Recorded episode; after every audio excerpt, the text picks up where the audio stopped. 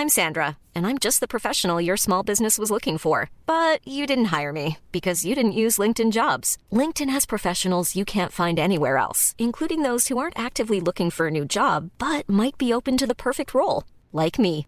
In a given month, over 70% of LinkedIn users don't visit other leading job sites. So if you're not looking on LinkedIn, you'll miss out on great candidates like Sandra. Start hiring professionals like a professional. Post your free job on linkedin.com/people today.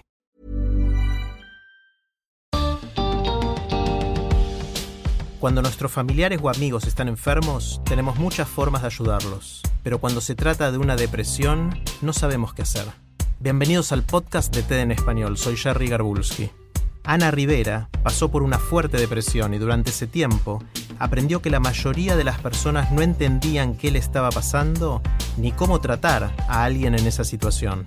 En su charla de TEDx Ciutat Vela de Valencia, Ana nos cuenta de manera franca e íntima qué es tener depresión y cómo uno puede ayudar. Les advertimos que en esta charla se tratan temas sensibles.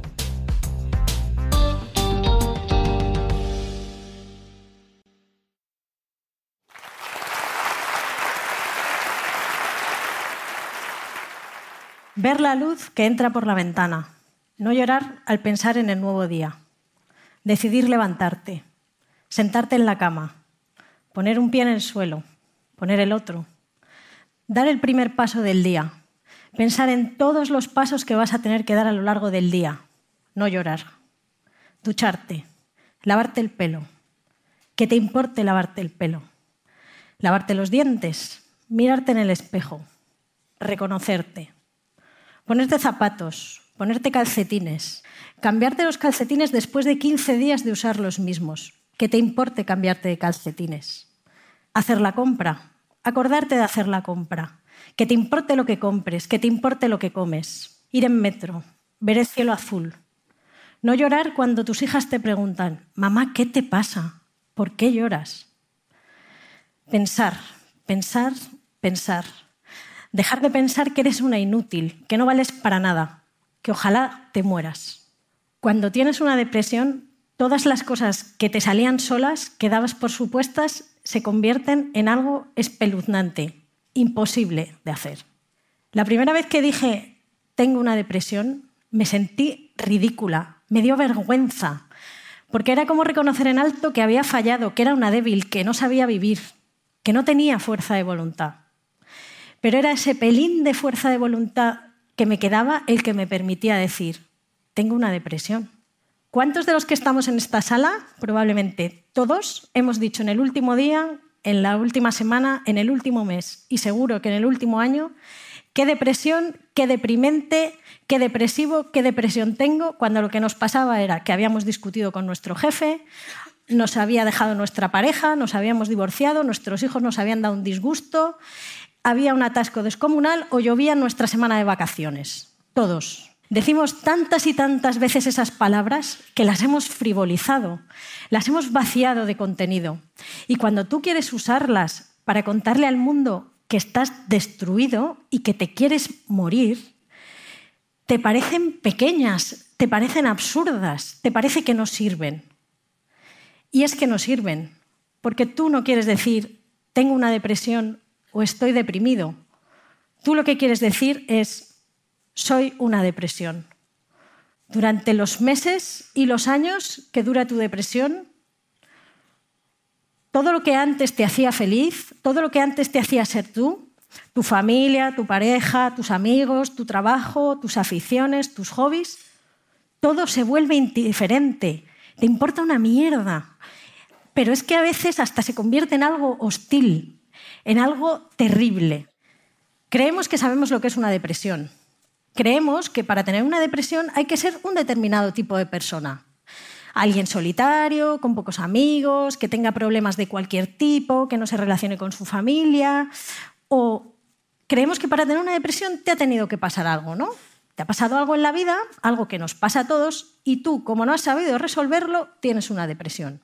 Por eso, cuando alguien famoso, yo qué sé, como Bruce Springsteen o como Iniesta, dice, confiesa públicamente que tiene una depresión, ¿qué decimos? Pero ¿cómo vas a tener tú una depresión? Porque si tienes éxito, si tienes pareja, si tienes dinero, si no tienes preocupaciones económicas ni de salud ni nada, tú no puedes tener una depresión. Además, tampoco sabemos cómo duele una depresión. De hecho, ni siquiera sabemos que una depresión duele. Nos creemos que tener una depresión es estar muy triste porque un desengaño amoroso, o estar llevando un luto terrible por la muerte de un ser querido, o tener preocupaciones económicas, preocupaciones materiales, o tener una época en la que no te apetece hacer nada y estás desganado. Y todo eso multiplicado por un millón, estar triste, estar aburrido, estar enfadado, tener el corazón roto o estar atravesando un luto terrible, todo eso multiplicado por un millón no se parece a lo que es tener una depresión. Sufrir una depresión es no saber quién eres, no reconocerte en el cuerpo sin fuerzas y sin voluntad que cada mañana llora porque no se puede enfrentar al nuevo día, porque cree que de verdad no va a llegar al final de ese día, que no va a ser capaz. Sufrir una depresión es estar ahogándote y querer ahogarte. Es querer pedir ayuda y al mismo tiempo querer morirte, todo el tiempo. Sufrir una depresión es ver a tu familia, a tu pareja, a tus hijos y no poder quererlos, y que te dé igual no poder quererlos. Sufrir una depresión es tener más miedo del que has tenido en toda tu vida, más miedo del que creías que se podía tener. ¿Y qué te da miedo? Te da miedo vivir. La depresión es una sucesión de días y días iguales. Son días llenos de soledad, de angustia, de ansiedad, de miedo, de una tristeza más grande que tu vida y de pánico. Estás en medio de tus días iguales, no sabes cómo has llegado allí. No eres capaz de pensar en qué persona eras antes, no sabes quién eras antes y además llega un momento en que pierdes la esperanza de que esos días iguales vayan a terminar y te quieres morir y los demás no lo ven. La depresión molaría muchísimo más y sería una enfermedad muchísimo mejor entendida y a los enfermos nos daría menos vergüenza contarlo si en vez de ser algo que te va a caer comiendo por dentro hasta que te destruye por completo sin que los demás lo vean, fuera algo espectacular. Y te levantaras un día con el pelo naranja, la piel azul y las uñas llegando al suelo. Porque entonces la gente diría, ¡Ah! pobrecilla, tiene una depresión. Pero no es así. Y como no la vemos y como todas las ideas que tenemos sobre la depresión vienen dadas de no sabemos muy bien qué y son equivocadas, cuando nos enfrentamos a que alguien, un conocido, nos dice que tiene una depresión, lo hacemos todo mal. Lo primero que hacemos es juzgarlo. La misma expresión, Ana ha entrado en depresión, Ana ha caído en depresión, implica voluntariedad por parte del enfermo. Has caído en depresión porque te ha pasado algo en la vida, lo que sea, que nos pasa a todos, te has caído y en vez de levantarte, como hacemos todos, te has caído ahí. Estás ahí porque quieres. O has entrado porque tienes determinado carácter y te ha dado por reconcentrarte ahí. Lo segundo que hacemos es desplegar un millón de consejos bien intencionados, y os aseguro que a mí me los dieron todos, que son súper dolorosos para el enfermo. ¿Qué le decimos? Le decimos, anímate. Estos son unos días. Esto nos ha pasado a todos. Lo que tienes que hacer es dejar de reconcomerte, que es que te regodeas en ello. Y luego vienen los de, ¿has probado a hacer más ejercicio, madrugar, hacer yoga, meditación, no comas carne, come más carne, no comas gluten, come más gluten? Y tú dices, no. Y luego lo siguiente que te dicen, que es, eh, cuando alguien te lo dice, es juzgarte. Entonces tú dices, con un mínimo de fuerza de voluntad que te queda desde lo más hondo de tu desesperación, dices, tengo una depresión. Y te dicen, pero ¿cómo vas a tener tú una depresión? Con lo cual el enfermo se encuentra con que si está ahí es porque quiere, si no sale es porque no quiere y además ni siquiera tiene el derecho de estar enfermo. No me gusta decir que aprendí algo de mi depresión, porque no quiero convertirla en algo bueno, en algo que mereciera la pena. Yo no soy mejor persona ahora de la que era antes de tener la depresión, ni veo el mundo de luz y de color, ni os veo a todos mejores. No quiero convertir mi depresión en eso que está tan de moda, que es una experiencia. Ojalá no la hubiera experimentado. Ojalá no me hubiera pasado 15 meses sin poder trabajar, más de seis meses, más de ocho yendo a conducir, aullando de dolor y de ansiedad, gritando en el coche. Ojalá no hubiera pensado, por favor, que alguien se lleve a mis hijas porque yo no puedo estar con ellas. No aprendí nada de mi depresión. De lo que he aprendido es de contarlo, de decirle a todo el mundo, sí, yo tuve una depresión, Sí, yo me he pasado las tardes en el sofá pensando que si esto seguía tendría que pensar en alguna manera de morirme. Y he aprendido, contándoselo a la gente, que no sabemos lo que es esa depresión y que por eso actuamos mal. Porque lo primero que deberíamos saber todos como sociedad es que tener una depresión no se elige. Nadie elige desconectarse de su familia, de sus amigos, de su vida, de lo que le hacía ser él. Nadie elige sentirse tan solo que le dé miedo salir de la cama por las mañanas. No se elige tener una depresión.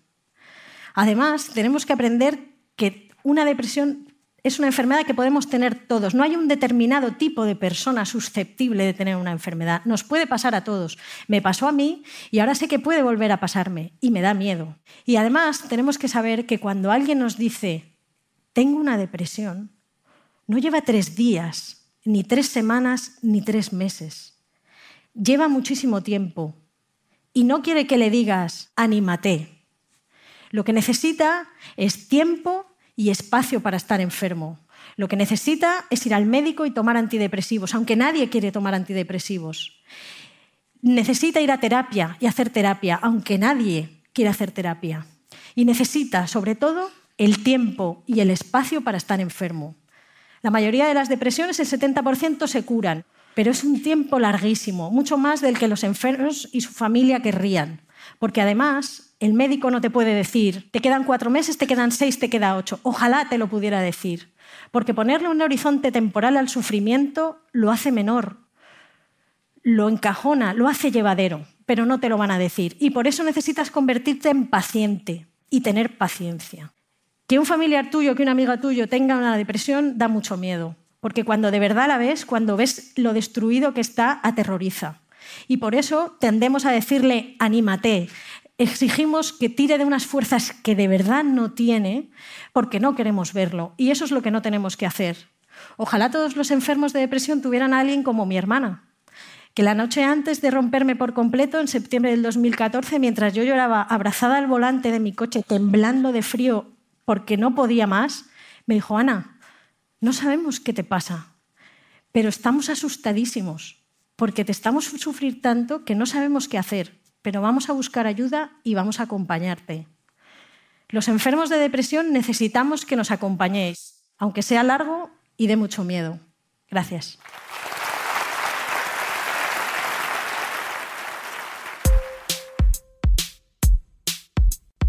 Si les gusta TED en español, la mejor manera de apoyarnos es compartiendo el podcast con sus amigos. Pueden encontrar todos los episodios en Spotify, en Apple Podcast o en tedenespanol.com. También nos pueden dejar un comentario en la página de Facebook de TED en español. Soy Jerry Garbulski y los espero en el próximo episodio.